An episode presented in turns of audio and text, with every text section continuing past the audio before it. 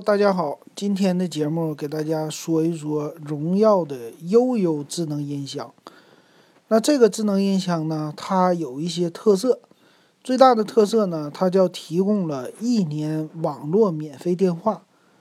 那这个音箱的外形呢，其实没什么特别的，它就是一个普通的那种什么蓝牙音箱的造型，它呢非常的圆润，呃，就差不多和你手掌。这么大小的一个不太大的小智能音箱，它的造型呢，在上面呢有最大的特点是六颗，呃，属于是麦克风的插孔，你就能看出来开孔，还有呢四个键子，静音键、大小头的键，还有一个开关的，就是接电话的键子啊，就这么多。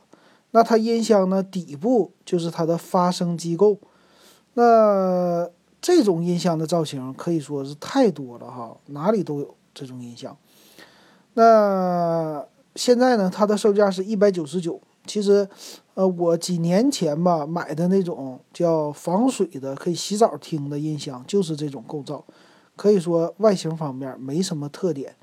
那主要的特点呢是在它里面。它的特点呢，他说是一个智能音箱。首先呢，它可以通过别人的就。任何智能音箱有的功能它都有，是什么呢？就是叫 AI 听你说，啊，你可以控制你的家电，可以说听音乐，只要是有网络，你就可以啊用它来操纵。我觉得呢，大部分人用这种智能音箱的场景呢，还都是属于听音乐呀，啊或者搜索一些东西啊，问问天气呀。很多人搜索的时候问的都是天气。我用了天猫精灵。用了以后呢，感觉有的时候问他们话，呃，还没有那么智能，呃，用简单的功能还是可以的。比如说，查一下某个字是什么意思啊，呃，大多数都是给我播一点儿儿歌，呃，给我播一点儿什么音乐，我想听谁，啊，它还有一个是控制家电的功能，但是控制家电呢，我觉得也是，它要接入叫 Hi Link 这么一个智能家居的设备。但这种的话呢，可以说小米家多一些吧。荣耀家的话接的可能是别人的东西，呃，要有一样的场景。但是按照呃使用的兼容性来说，当然还是米家现在属于国内数一数二的，包括苹果这比也不一定能比得上哈。那这一点呢，控制来说就不是它的强项了。还有呢，他说它的音质也不错。啊，它有什么三瓦的叫全频扬声器，属于是两寸的啊，这是它的一个特色。最主要的是六颗麦克风可以让你降噪啊，在你的他说你的应用场景不仅是室内，因为我有六颗麦克风，我可以让你在室外，你室外的话我也能清晰的听到你说话。还有一个场景呢，就是车上，所以它出来了两大应用场景，就是家里、室外还有车上。那车上呢？他说陪伴你干嘛？就除了帮你蓝牙接电话之外啊，还可以让你听歌啊，啊，让你问天气啊。就是你驾车的时候就不要用手了，导航什么的你也不用看了，你就听我说就行了。这是他给他的智能音箱设定的一个场景。那其实最有意思的特点呢，这和别人家谁都不同的是打电话的功能。哎，这个挺有意思的。他说呢，可以免费拨打网络电话，不是说微信啊，他是直接可以打到你想要的手机号码。他说是可以根据设置自动转呼关联的手机号码和别人来沟通。那可以呢，打你朋友的手机，可以打你家孩子的儿童手表啊，都可以。那他呢是怎么赠送的呢？这一年的，咱们可以看看。他说呢是每个月赠送三千分钟网络通话时长和一百二十分钟普通通话时长，然后超出部分再另外收费。它呢可以和安卓手机叫支持安卓手机在 AI 音箱 APP 中开启通话功能，所以它通话呢还要通过你的手机，而不是说这个音箱可以直接通话了，要借助你手机的，并不支持。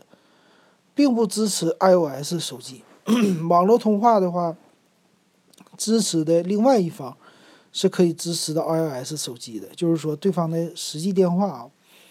他说呢，来电的号码就是和普通的网络电话一样，别人看你呢，它属于是就虚拟运营商号码，不是你真正的你的手机号，而且是不支持不支持新疆、西藏、港澳台这些呼叫，然后也不支持四零零一六六一九九开头的电话，也不支持什么九五开头的或者幺幺零幺二二这些电话都不支持。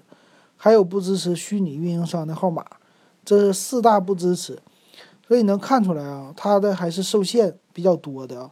就是说，在内地你来用啊，临时用或者车载的时候用，嗯，好不好呢？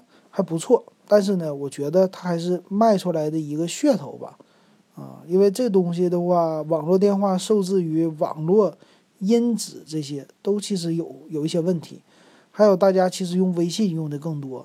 啊，大不了的话打电话，也就是说，要么用我自己的手机，要么就是用我的微信直接连线通话就好了啊。它的应用场景，无非就是说在家里就用微信了，在车上让你打免费电话。所以一百九十九买这么一个东西值不值呢？我倒是持一些保留的意见啊，因为它的毕竟太小巧了，这么小巧的一个东西，别人家可能就卖九十九块钱。那它比别人贵了整整一百块钱，而是，啊，都给你把它打在话费里头了哈，直接这个不是免费给你的，这一百块钱是让你花钱买的啊。说起来好像是挺好听，免费送的，但是羊毛出在羊身上，所以我觉得这个智能音箱呢，噱头大于它的实用性，啊，实用的话你可能买一个别的，啊，这种或者说别人家的吧，智能的小音箱。出去携带也方便哈，呃，天猫家也行哈，啊，这是我总结出来的一个这个音响。好，那这期节目呢，给大家说到这儿。